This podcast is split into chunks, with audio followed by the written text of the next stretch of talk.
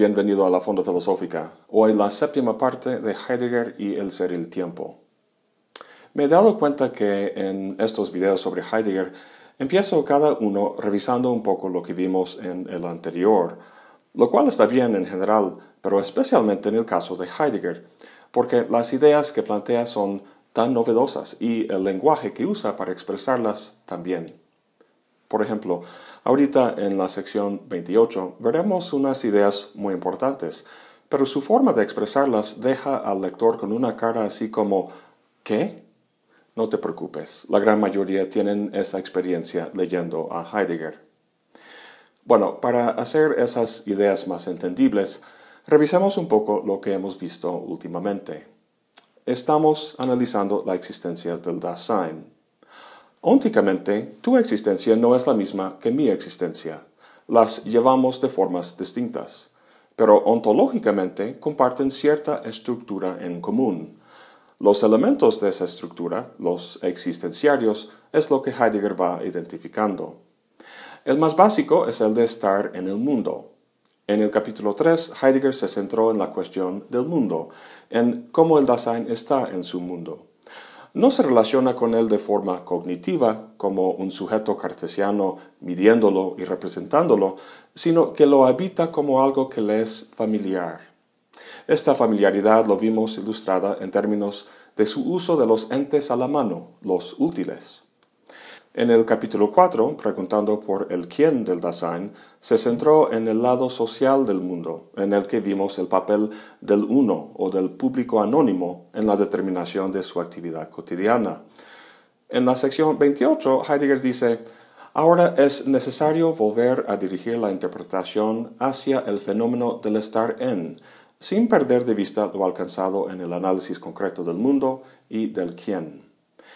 En el capítulo 5, Heidegger quita su vista fenomenológica de elementos en el entorno del Dasein, los útiles y los otros, y se fija en el estar en como tal, profundizando desde el propio Dasein su experiencia de familiaridad en el mundo. El concepto clave de esta sección, aquel del cual el resto del capítulo será una elaboración, se encuentra en la siguiente afirmación. El Dasein es su aperturidad, Ahora sí puedes poner esa cara de incomprensión. ¿Qué? ¿Qué es eso? Tranquilo, vamos por partes. La palabra alemana que aperturidad traduce es Erschlossenheit, la cual es un sustantivo. El verbo erschlossen significa abrirse, en el sentido de revelarse. La oración Sein und Zeit hat mir ganz neue Welten erschlossen significa el ser el tiempo me ha abierto todo un mundo nuevo. Ese mundo no es algo que disierno con los sentidos, ni tampoco es un objeto con el que yo como sujeto relaciono cognitivamente, o como decía Husserl, a través de la intencionalidad. Aquí Heidegger rompe muy claramente con su maestro. Si entendemos el Dasein como una conciencia alcanzando al objeto a través de la intencionalidad, entonces, como dice Heidegger, se desvuelve de antemano el fenómeno y todo intento por recomponerlo a partir de los fragmentos resultantes es una empresa sin esperanza. Esto es lo que casi toda la filosofía moderna ha intentado hacer desde que Descartes introdujo su dualismo. Entonces, para repetir, el Dasein está en el mundo no de forma cognitiva, conociéndolo, sino que experimenta el mundo como algo que se le revela, el ser del Dasein es tal que el mundo es un fenómeno que se le abre. Por eso la palabra aperturidad. Al decir el Dasein es su aperturidad, Heidegger está tratando de acostumbrarnos a una nueva forma de concebir nuestro ser. En su libro Irrational Man, William Barrett lo explica muy bien. Dice, mi ser no es algo que tiene lugar dentro de mi piel, más bien está extendido sobre un campo o región que es el mundo de su cuidado y preocupación. Lo compara con un campo gravitacional o magnético. Dice, piensa en un campo magnético sin el cuerpo sólido del imán en su centro. El ser del hombre es semejante campo, pero no hay ningún alma o ego en el centro del que ese campo se radia. Esta región o apertura es el medio en el que el mundo se revela al Dasein, o en otras palabras, es la forma en que Dasein está en el mundo. Ahora bien, esta apertura se caracteriza por tres aspectos, que son, primero, la disposición afectiva, dos, el comprender y tres, el discurso. En el resto del capítulo, secciones 29 a 38, Heidegger los elabora.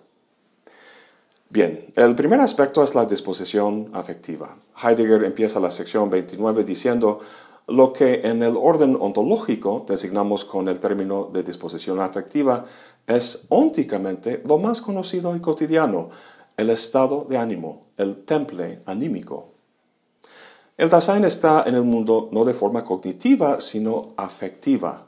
Su conexión o relación con el mundo se siente a través de su estado de ánimo.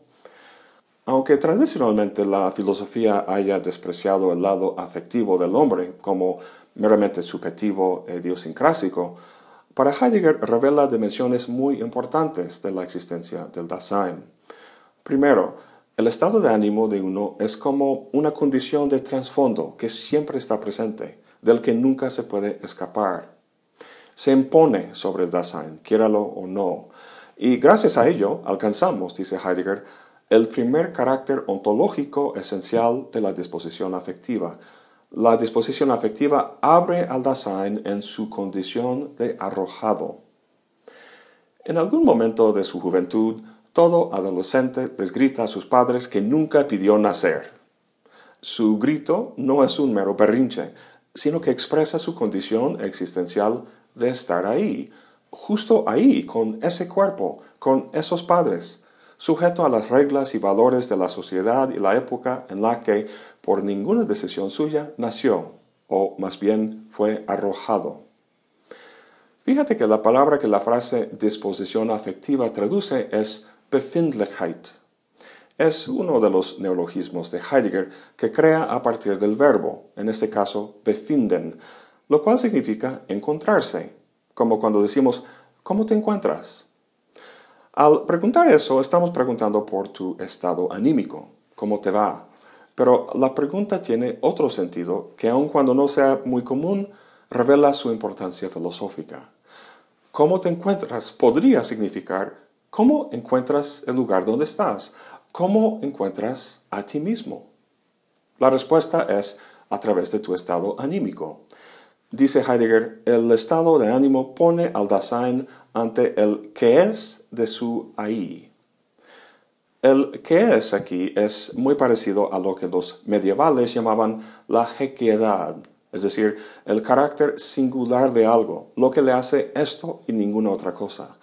Lo que es singular aquí es la existencia del Dasein, lo que Heidegger también llama su facticidad. La facticidad no se refiere a un factum o hecho, como está lloviendo. Un hecho es algo que puede ser observado, pero la facticidad del Dasein no. Más bien le es revelado al Dasein en su estado de ánimo. No es un hecho contingente, sino parte de la estructura de su ser. Ahora, cuando Heidegger habla del ahí del Dasein, no se trata de un lugar físico, sino de un entorno de relaciones significativas, de un mundo en su totalidad. Si estás deprimido, ese estado de ánimo no señala un solo objeto en el mundo que sea su causa, sino que penetra todo el campo en el que se mueve el Dasein, desde el cual, dice Heidegger, puede comparecer lo que nos concierne. El mundo no se revela como un inventario homogéneo de cosas, sino como un entorno que nos importa. Recuerda que el ser de Dasein le es una cuestión abierta, no puede ser indiferente al respecto, por lo que obviamente nos tiene que importar. La manera en que nos importa se revela precisamente en los estados de ánimo. Recordemos que en este capítulo Heidegger está centrado en la relación estar en, ¿De qué forma el Dasein está en su mundo? Su respuesta es la aperturidad. El Dasein no percibe un mundo en el que puede ubicarse, sino que habita un mundo que se le revela al Dasein. La primera forma en que se le revela es por su disposición afectiva, manifestada en su estado de ánimo. ¿Recuerdas esa palabra Befindlichkeit? Significa encontrarse, a través de su estado de ánimo, el Dasein se encuentra en un mundo, arrojado a él, sin decisión o control sobre la circunstancia en la que se encuentra. Este aspecto de su ser revela la actualidad del mundo que habita, su carácter fáctico. Aunque Heidegger no lo diga, podríamos llamar este aspecto del ser del Dasein el modo de lo actual. Si este modo de lo actual fuera la única forma en que el Dasein está en el mundo, entonces el ser del Dasein no sería la cuestión abierta que es, la cuestión que tiene que resolverse, ya que el peso inexorable del mundo en que está arrojado lo determinaría de antemano. Este último es lo que se expresa en el grito del adolescente. El otro día vi a un perro tratando de cruzar la calle cuando un coche le pegó. No lo mató, pero se fue medio corriendo, medio cojeando, con una mirada de susto y perplejidad en su cara. Me hizo sentir muy mal porque no entiende la naturaleza del entorno humano. Simplemente le pesa encima como algo bruto que sufre, algo parecido a la situación del adolescente. Afortunadamente para el adolescente, su ser cuenta con un lado no solo afectivo, sino comprensivo. El segundo aspecto de la aperturidad del Dasein es lo que Heidegger llama el comprender. Seguramente has escuchado el dicho de que el destino te reparte las cartas, pero que te toca a ti jugarlas. Pues la disposición afectiva, o lo que hemos llamado el modo de la actualidad, revela ese aspecto del mundo, que no nos toca escoger las cartas. Ahora el comprender o el modo de la posibilidad tratará de la posibilidad de jugarlas. Verás que en la, en la, siguiente sección, la 30, Heidegger habla del miedo como un modo de la disposición afectiva. No lo vamos a tratar aquí ya que con lo que hemos dicho creo que se puede entender sin mucho problema. Bien, cuando comprendemos, siempre comprendemos algo. Yo, por ejemplo, más o menos comprendo el ser y el tiempo, por lo que se lo puedo enseñar. Pero, ¿qué es lo que el Dasein comprende? Heidegger utiliza este término no en el nivel óntico, como en mi ejemplo, sino en el nivel ontológico. La habilidad que semejante comprensión le da no es la habilidad de hacer esto o aquel, sino de ser, de existir. Eso suena un poco extraño, ¿no? Casi místico. El Dasein comprende cómo existir. Pues no es tan extraño si recordamos que el Dasein no existe como un perro o una computadora. Estas cosas no tienen que forjar su existencia a través de decisiones, sino que simplemente son, lo cual consiste en manifestar las propiedades que las definen. Como vimos en un video anterior, el Dasein se caracteriza no por propiedades, sino por posibilidades. Al decir que el Dasein comprende su ser en tanto existir, no se trata de una comprensión teórica o proposicional, por ejemplo, comprender o saber que 2 más 2 son 4. Eso es un saber qué. La comprensión de la que habla Heidegger es un saber cómo. Ya vimos un buen ejemplo de eso en el uso que hace el Dasein de los útiles. Pero aquí la comprensión no se trata del para qué de los útiles, sino del para qué de su propia existencia, de lo que su existencia puede ser.